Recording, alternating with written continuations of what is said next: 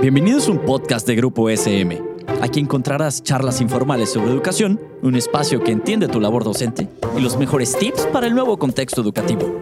También un espacio donde papá y mamá se sentirán identificados.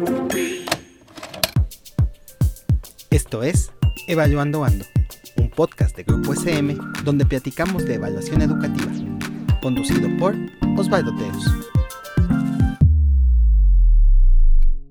Hola, bienvenidos, qué bueno que están por aquí. Hoy vamos a hablar de uno de los temas, yo creo que de los temas más importantes, que es evaluar nuestro propio trabajo.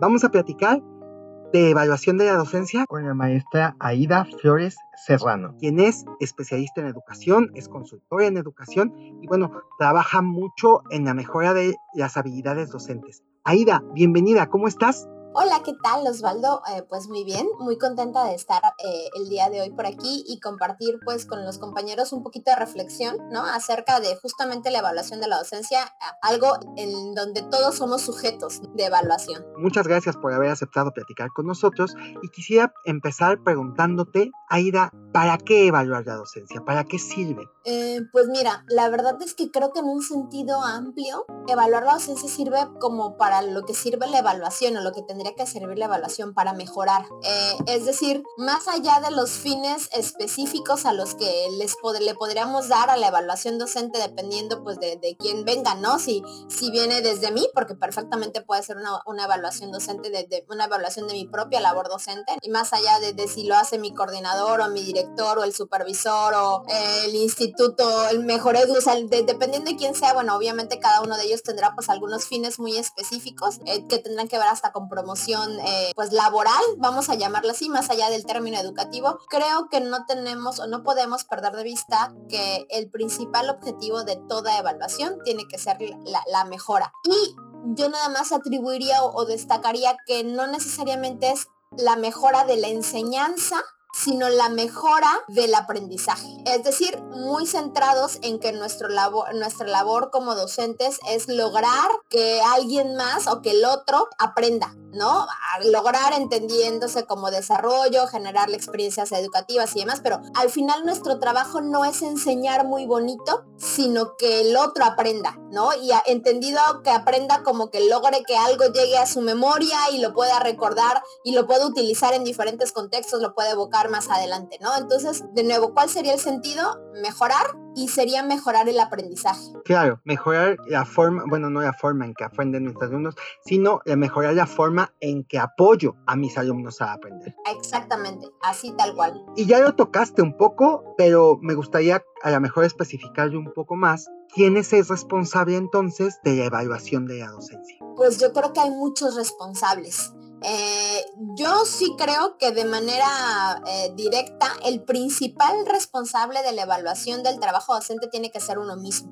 Y no nada más del trabajo docente, creo que en general en la vida uno como persona tendría que ser el primero que se autoevalúa o el primero que se evalúa desde si estoy bien en casa, ¿no? En familia, si, si, si estoy bien o me siento bien en el en la parte económica, si me siento bien en la relación con mis amigos, si me siento bien en la relación, o sea, en, mil circunstancias. Creo que al final no tendríamos que esperar a que alguien más nos dijera algo, ¿no? Para, para establecer planes de mejora personal, de vida, ¿no? A lo mejor me gusta, eh, si me gusta mi casa o le quiero poner más plantas, en fin, si me gusta mi vida o le quiero tener más vacaciones, en fin. Creo que, que, que el principal responsable tendríamos que ser nosotros mismos. Pero, pues evidentemente hay otros actores involucrados, ¿no? En esa parte y creo que también en esta idea de mejora y siempre que sea en esta idea de mejora y no de sanción y no de juicio y no de, y no de castigo, pues también las mismas instituciones educativas al interior pues son responsables, ¿no? De dar esta evaluación o esta retroalimentación al docente. Y ahí pues las figuras cambian dependiendo de la estructura organizacional de las instituciones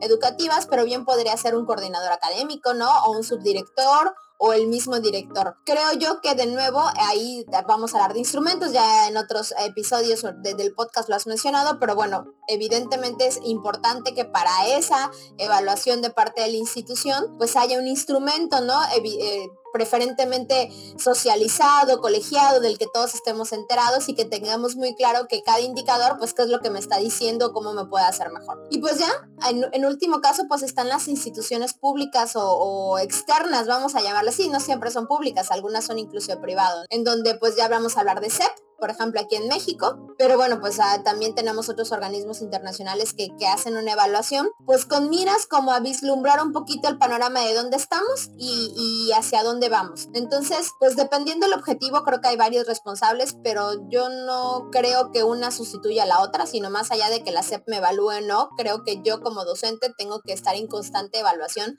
observación de qué estoy haciendo y cómo lo estoy haciendo. Claro, y autorreflexión y vamos sumando ahí todo lo demás, ¿no? O sea, tenemos esta idea de la reflexión que yo hago sobre mi trabajo y luego lo que me van aportando a lo mejor otros instrumentos o otras miradas ¿no? que me van a permitir complementar lo que tengo como, como áreas ciegas complementar lo que yo a lo mejor no estoy viendo. Claro, enriquecer, ¿no? Porque al final pues yo veo una cosa desde mi realidad y pues resulta interesante que ven los otros desde otro ángulo, vamos a decirlo así, ¿no? Este, a lo mejor unos están a un lado, atrás y demás. Y, bueno, sí, sí hacerlo con apertura, incluso aunque de entrada pareciera que no estoy de acuerdo con lo que el otro está diciendo, bueno, pues por algo lo está diciendo, por algo lo está reportando, algo por algo lo está notando. Entonces, sí, hacerlo con esa apertura, no de sentirnos juzgados, de verdad, que creo que ese es como el gran, gran, gran reto que tenemos, no solamente los docentes, pero ya hablo en general de cualquier profesional, pues una evaluación nos hace sentir juzgados y hay que tener como la apertura, la madurez de decir, bueno, es lo que está viendo el otro y por algo lo está viendo, ¿no? Más allá de que esté no esté de acuerdo, por algo lo está notando y bueno, pues vale la pena que le eche yo una pensadita a ver si tiene un poquito de razón y qué puedo hacer al respecto. Y bueno, creo que ya lo mencionamos, pero para dejarlo bien afirmado e ir cerrando este, este podcast, ¿cómo podemos usar la evaluación de la docencia para mejorar nuestro trabajo?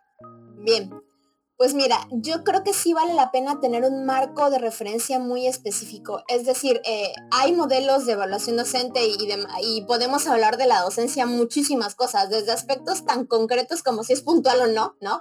Hasta el tema del manejo de grupo, ¿no? Por ejemplo, el manejo de la disciplina o el dominio del tema o eh, el tema es ahora con las habilidades digitales, ¿no? O la capacidad de, mejora, de retroalimentación. O sea, hay, hay tantas cosas que podemos evaluar de un docente que podríamos abrumarnos y sobre todo perdernos en eso. Entonces yo creo que no estaría de más como, como tener un referente, un marco, a lo mejor el mismo instrumento de evaluación de, mi colegio, ¿no? Puede ser un referente como tal. Entonces, uno, tener como, como un marco. Y dos, creo que también si voy estableciendo, si, si es en términos personales, pero también un, como recomendación para algún un coordinador académico que nos esté escuchando, también vale la pena como tener como metas concretas y, en un cronograma, ¿no? Es decir, a lo mejor en este momento, pues la prioridad es el, el manejo de una plataforma tecnológica, por decirlo así, ¿no? O el manejo de cómo retroalimentar, dar feedback a mis alumnos. O eh, ahora tal vez eh, cómo eh, hacer metodologías didácticas más activas como tal, ¿no? Es decir, creo que si hacemos un plan, es decir, yo hago la evaluación, reflexiono, pero si tengo como una meta clara hacia dónde quiero mejorar, primero, ¿no? Tal vez en este trimestre me centro en esto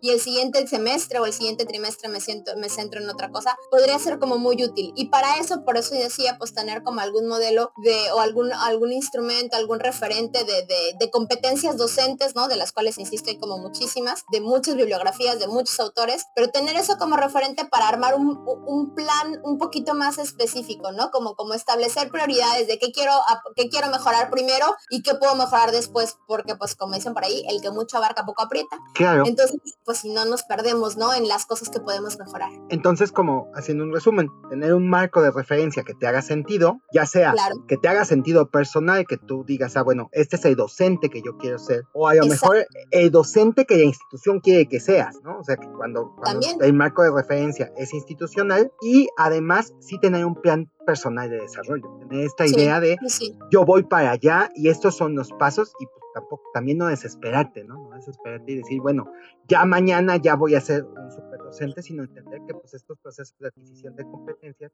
pues son. Tenernos paciencia, pero no por eso perdernos de un plan, ¿no? O sea, o, de, tener, tener organizado que sigue, ¿no? Establecer eh, prioridades y decir, bueno, pues primero urge esto o me interesa más dominar esto y vamos caminando para, para ir avanzando en, en lo siguiente. Excelente. Pues bueno, creo que dimos un excelente repaso a esto que es la evaluación de la docencia, sus implicaciones y cómo mejorar nuestro trabajo a partir de los resultados que obtenemos. Y bueno, vamos cerrando aquí este espacio que dedicamos en Grupo SM a la evaluación educativa, no sin antes agradecerte, Aida, todo este conocimiento y todos estos tips que nos compartes. Muchísimas gracias por la oportunidad, por el espacio Osvaldo y pues un saludo a todos nuestros compañeros que nos están escuchando. Y bueno, un saludo para todos y espero que podamos volvernos a encontrar en este espacio de Grupo SM que dedicamos a la evaluación educativa. Hasta pronto. Esto fue un podcast producido por Grupo SM. No olvides suscribirte al programa para que no te pierdas ninguno de los episodios. Síguenos en nuestras redes sociales y nos vemos en la siguiente ocasión.